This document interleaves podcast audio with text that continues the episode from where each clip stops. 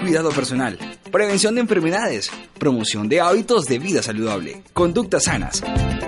Esto es Mi Salud.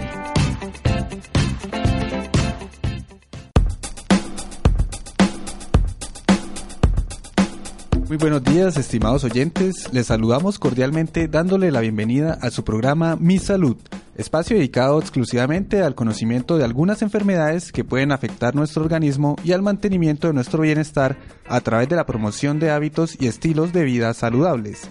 Esta es una producción de la Facultad de Comunicación Social de la Universidad Pontificia Bolivariana con la colaboración de la Vicerrectoría Pastoral y el Departamento de Bienestar Universitario a través del área médica de promoción y prevención. En la conducción y dirección, quien les habla, Diego Armando Rey.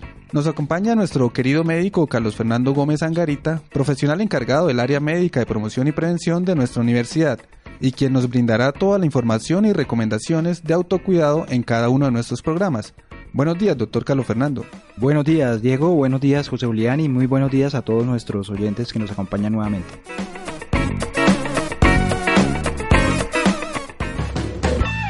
Este es el chequeo.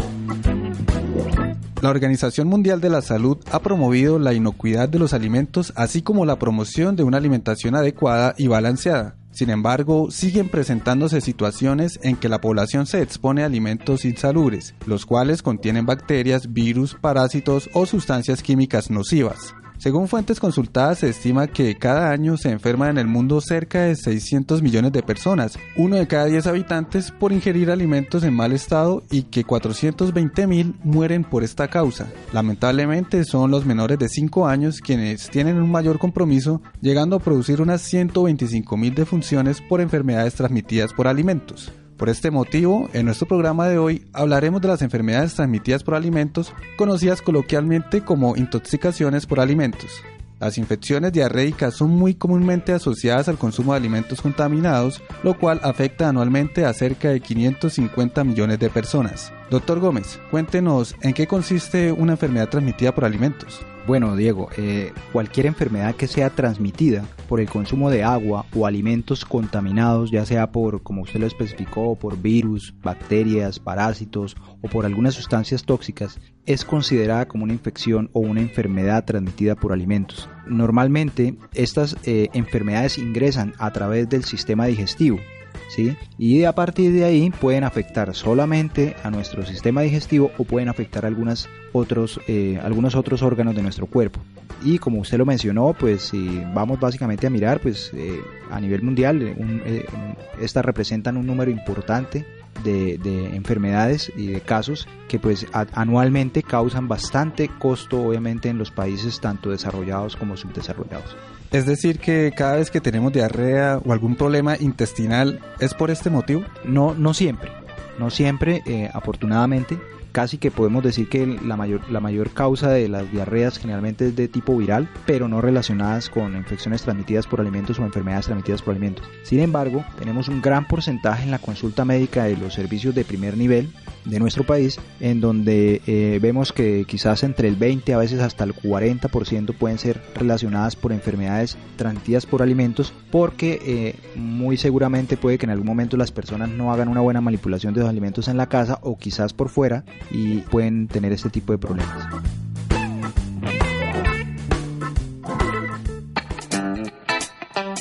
Salud Hable.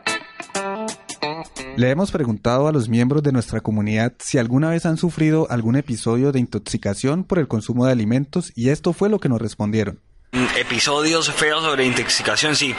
Tenía eso de como unos 17 años, eh, viajé a la costa caribe colombiana con mis primos y tenía un tabú, un primo era Barranquilla, llegamos a Barranquilla primero y me dijo, primo, si usted va, o sea, si va con nosotros a Cartagena, por favor no coma nada de mar en la playa, porque esa vaina pues eh, pierde el tiempo de refrigeración y bueno, se puede intoxicar.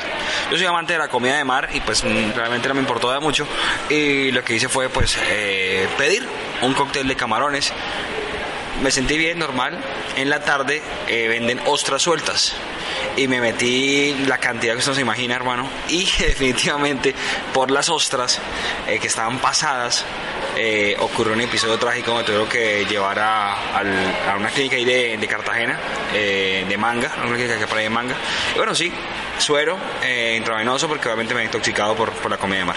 La verdad, pues no he tenido ningún caso de intoxicación, pero sí tengo muchos familiares que los han tenido, sobre todo en los restaurantes de pescado. Este tipo de restaurantes pues hay que tener mucho cuidado, sus dueños y las personas que están a cargo de ella, de los productos que consumen, porque como sabemos el pescado es, un, es, es una carne muy, muy especial, una carne que si no tiene un buen cuidado y una buena congelación se puede dañar. Entonces esas eh, carnes o este pescado que se sirve sin cuidado por lo general causa muchas intoxicaciones a las personas. Eh, bueno, lo que pasa es que era un día de amigo dulce y mi hermano siempre me robaba todos los dulces, entonces yo decidí comerme dos tarros enteros de gomitas, de los grandes, de los que usan para vender en las tiendas, y pues me intoxiqué con gomitas y estuve tres días hospitalizada, si mal no lo recuerdo, con bastante vómito, desafortunadamente. Bueno, sí, esto alguna vez eh, me intoxiqué con una patilla eh, cuando era muy chiquita.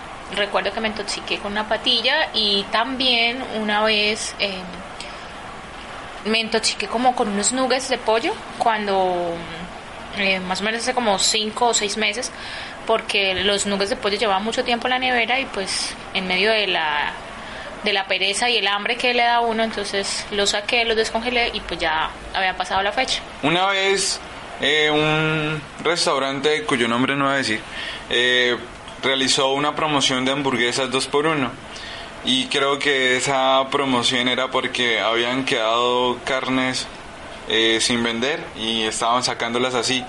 Pues llegado el, la hamburguesa la ingerimos y pues mis padres y yo sufrimos de, de intoxicación pues por por lo que no sabíamos en qué condiciones venían este, este alimento. ¿Qué opina de esta respuesta, doctor Gómez? Creo que como nos hemos dado cuenta, eh, un, gran, una gran, un gran porcentaje de, las personas que fueron entrevistadas, o por lo menos eh, acabaron de hablar, manifestaron que habían presentado este, este tipo de alteración. Yo creo que, quizás si más o menos pedimos aquí en, este momento en el set de grabación de, nuestro programa básicamente cuántas personas han presentado, yo creo que todos levantamos la mano porque alguna vez nos hemos intoxicado con, con algún alimento. Eso es algo que comúnmente nos puede suceder. Doctor Gómez, ¿cuáles son las causas o factores que pueden producir una enfermedad transmitida por alimentos? Como bien lo mencionábamos y usted también lo dijo dentro de la introducción del, programa, eh, pues las causas pueden ser por infecciones bacterianas. Entonces tenemos eh, muy comúnmente algunas bacterias que son, eh, están relacionadas con la ingesta de alimentos. Por ejemplo, la salmonelosis, que seguramente puede que algunos de nuestros oyentes haya escuchado hablar de ella, es producida generalmente por el consumo de pollo contaminado. Por ejemplo, eh, tenemos el, Campylobacter, una bacteria eh, que básicamente puede ser consumida a través de la leche cruda o de carne o de aves que se consumen crudas. También la Escherichia coli, también eh, producida por el consumo de leche contaminada o no, pasteurizada perdón, y agua o alimentos contaminados con materia fecal. En el caso de la listeria, lo mismo, monocitógenes producida básicamente por el consumo de leche cruda. O tenemos el vibrio cólera, generalmente asociado al consumo de agua contaminada muy comúnmente lo hemos escuchado como una infección que se produce cuando existe inundaciones ¿no? en algunas partes del mundo. Y por otro lado, tenemos a los virus que pueden obviamente estar relacionados como el norovirus, norovirus el enterovirus, el rotavirus, incluso el virus de la hepatitis A, que eh, muy comúnmente también eh, podemos haber escuchado en alguna ocasión y que están relacionados con infecciones a nivel intestinal y producen obviamente algunos episodios de tipo diarreico. En el caso de la hepatitis A, con el consumo de agua contaminada o de comida de mar contaminada. Entonces, en el caso de las sustancias tóxicas, pues hace poco creo quizás escuchamos obviamente el consumo de algunos, eh, digamos, productos de atún por mercurio, ¿sí? Entonces, algunas sustancias tóxicas que obviamente funcionan como contaminantes de la comida, entre ellos metales pesados como el plomo, el cadmio, el mercurio, pueden producir síntomas a nivel intestinal e incluso pueden producir alteraciones obviamente a nivel neurológico y a nivel eh, eh, hepático y renal. Algunos contaminantes obviamente algunos desechos industriales que caen a, los ríos de nuestro país con aquellas este, minas o, básicamente ilegales que vierten todos esos desechos industriales y contaminan las aguas y los peces, los animales que viven en esas aguas, pues van a consumir este tipo de alimentos o, de, productos también o de, sustancias que están contaminadas o impregnadas con estos metales pesados y posteriormente dentro de la cadena alimenticia el ser humano al consumir estos productos pues se va a enfermar, ¿sí? Y eh, hay algunas toxinas naturales, unas micotoxinas o biotoxinas marinas que están presentes en, algunos, eh, en algunas comidas, en algunos eh, alimentos de mar. O por ejemplo, cuando las personas consumen hongos o setas venenosas, a veces también pueden tener intoxicación. hace poco hubo una emergencia también por allá en Europa por la contaminación de apio, por ejemplo, por salmonela o de, o de maíz, obviamente contaminado con micotoxinas. Y por último, pues el consumo indiscriminado quizás de antibióticos es otra de los factores que puede afectar, por eso se ha hecho tanto énfasis en todos nuestros programas para que la gente no se automedique, porque el consumo indiscriminado de antibióticos por eh, las personas eh, sin orden médica, eso afecta la flora eh, intestinal y nos deja desprotegidos ante estos organismos. Entonces es importante y esos pueden ser como los factores que pueden llevar a esta enfermedad.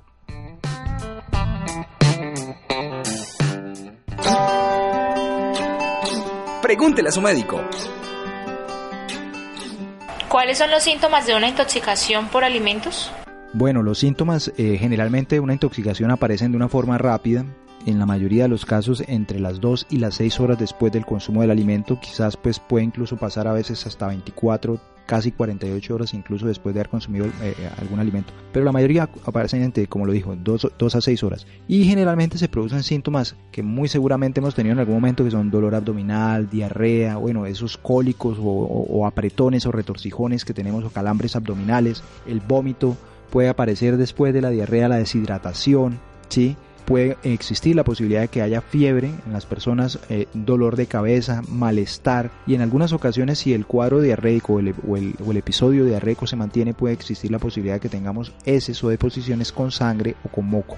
Generalmente, mm, en la gran mayoría de las ocasiones los síntomas son autolimitados, quiere decir que duran entre 2 y 4 días, con un soporte mínimo que se debe realizar, pero en algunos casos los síntomas pueden llegar a durar hasta 7 a 10 días, ¿no? Entonces, eso es más o menos lo que se puede presentar. ¿Y cuáles alimentos me pueden producir una intoxicación? Bueno, aquí pues vamos a hacer una lista, digamos, lo corta de los alimentos, pero hay que tener en cuenta y que todos nuestros oyentes pongan atención es con la manipulación de los alimentos. Resulta que se ha hecho mucho énfasis en la parte del consumo de los lácteos. Mirar las fechas de vencimiento de las cajas de la, leche, de la leche que nosotros consumimos. Evitar el consumo de leche cruda, porque esa leche puede estar contaminada con bacterias probablemente nuestros padres lo hicieron, pero eran eh, otras épocas en donde no había, digamos, manipulación excesiva del producto y probablemente eh, de pronto la, gente era más sana. Actualmente es un riesgo consumir, o sería un riesgo consumir leche de pronto cruda y eh, por otro lado, pues en la medida de lo posible evitar el consumo, digamos, de carnes, ya sea de aves o de, o de, o de res o de pescado, comida de mar cruda o poco cocida eso puede ser un factor de riesgo en la alimentación. Agua contaminada. Si nos vamos a paseo o a alguna parte, tratemos de llevar el agua, Porque muchas veces tomamos el agua de algunas fuentes que no conocemos y ese agua puede estar contaminada y nos puede traer un riesgo a nuestra salud. Eh, la comida, normalmente la comida, como llama la gente trasnochada, que no está cocida adecuadamente o no está calentada adecuadamente, puede ser obviamente un riesgo si no se ha sometido a este proceso de cocción para eliminar obviamente esas bacterias. El huevo crudo puede ser una fuente de salmonela, por eso no es adecuado obviamente consumirlo de esta forma. Eh, la mayonesa, por ejemplo, muchas veces hay intoxicaciones por mayonesa que está en mal estado y la gente no, no sabía, o las salsas, por ejemplo, la tártara, mayonesa obviamente en mal estado. Y el consumo de algunos enlatados o alimentos que tienen fechas de vencimiento eh, ya pues pasadas o que pueden estar contaminados con metales pesados como, como lo mencionábamos previamente con mercurio u otro metal que se destaparon y no se consumieron en el momento, sino que se guardaron y se consumieron después. Entonces eso también es un factor de riesgo. Los embutidos, también cuando los almacenamos adecuadamente, pueden ser tener un factor de riesgo para nuestra salud. Las verduras, generalmente uno las consume crudas, pero es recomendable que antes de consumirlas se laven adecuadamente y se desinfecten. La recomendación muchas veces incluye que por lo menos nosotros las lavemos, ojalá en una eh, mezcla que hay más o menos en un litro de agua y con unas eh, media cucharadita o incluso un poco menos de poclorito o de cloro y la vemos obviamente, eh, o sea, una media, menos de media cucharadita y obviamente el litro y ahí la vemos nuestras verduras para desinfectarlas o por lo menos limpiarlas adecuadamente. El hecho básicamente de consumir, por ejemplo, el perro, la salchicha del, del- del famoso perro caliente, pues puede estar contaminada a veces con listeria monocitógena si no se ha cuidado muy bien la cadena de frío o, o si se ha manipulado inadecuadamente. Y la hamburguesa también a veces, cuando son hamburguesas que se contaminan con Escherichia coli, que están mal cocidas o casi crudas, pueden ser un factor de riesgo. Quizás estos son los alimentos que pueden traer en algún momento alguna complicación, consecuencia. ¿Qué puedo tomar cuando me intoxique por alguna comida? Bueno, esta es una pregunta muy importante. Como lo mencionaba, eh, las medidas pueden ser muy básicas. Usualmente van eh, a, mejorar, a mantener, digamos, a controlar los síntomas. Y una de ellas es hidratarse. Es muy importante que cuando una persona se intoxique eh, ante el vómito, la diarrea, si ya obviamente controló un poco el vómito y puede tolerar alimentos o puede tolerar líquidos, ingerir suero. No es lo mismo el agua que el suero se ha hecho mucho énfasis. ¿Por qué? Porque el suero generalmente ayuda a que nosotros recuperemos esos elementos químicos o esos electrolitos que perdemos a través del vómito o la diarrea. El agua no recupera eso. Bueno, nos va a hidratar también, pero no va a tener el mismo papel que el suero. Generalmente se deben consumir eh, alimentos que sean astringentes, que llamamos nosotros, o sea, que no, no sean irritantes.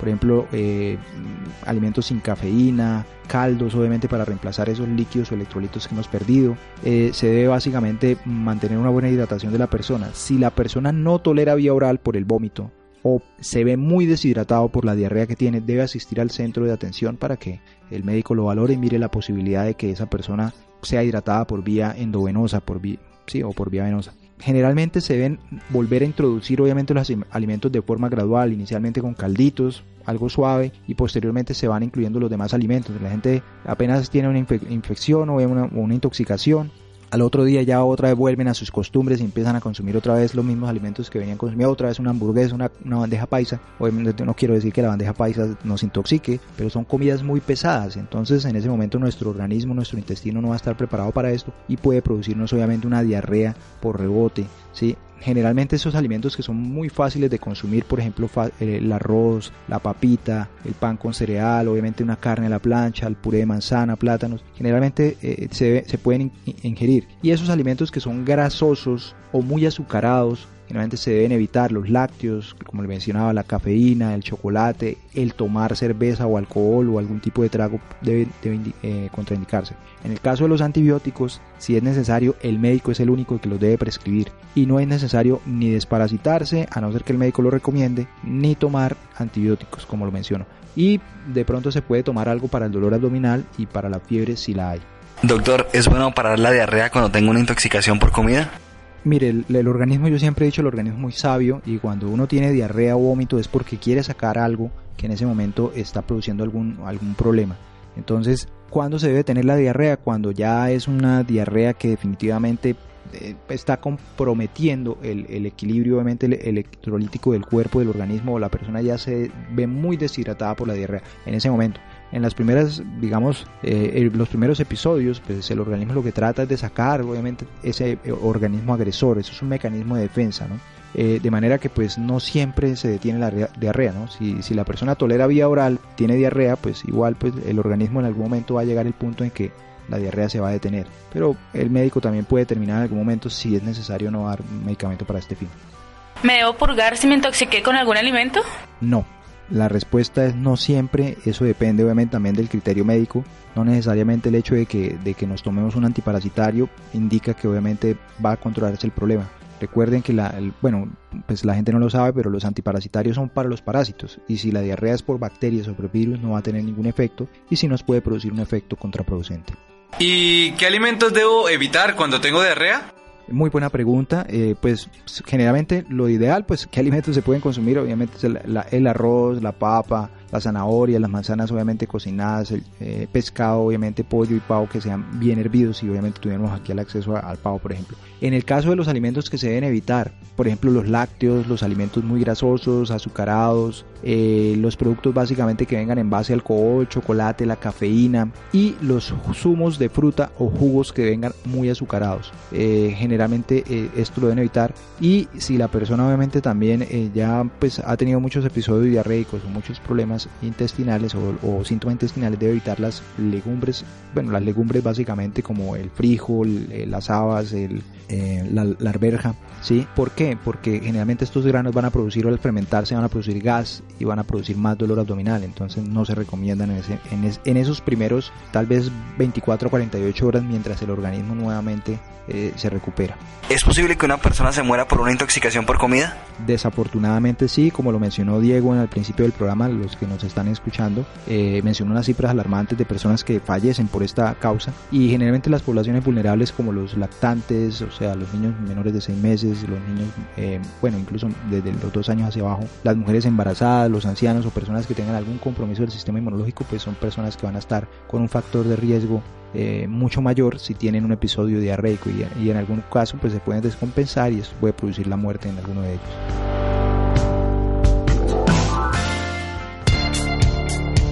La fórmula.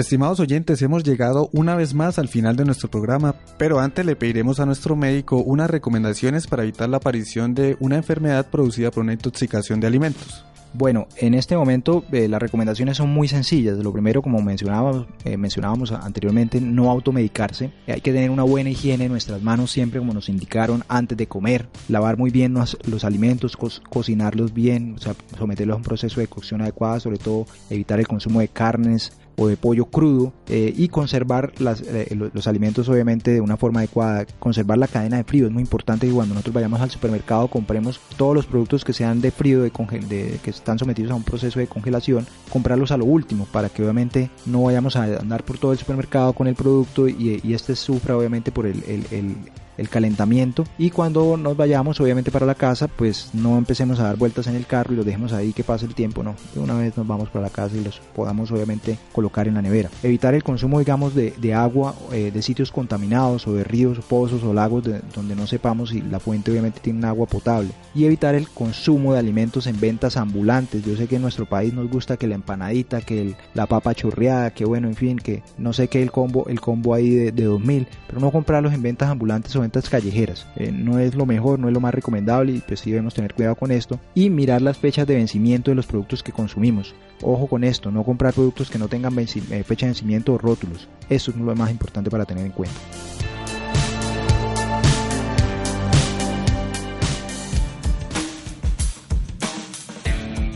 Estimados oyentes de nuestra estación virtual V y a quienes también nos escuchan en cualquier lugar del continente, queremos darles las gracias por su participación y por seguir escuchando este su programa Mi Salud. Agradecemos al Dr. Gómez por sus recomendaciones, las cuales estamos seguros que serán tenidas en cuenta por todos nuestros oyentes. Les recordamos nuestra cita para que nos sigan acompañando todos los lunes en su programa Mi Salud.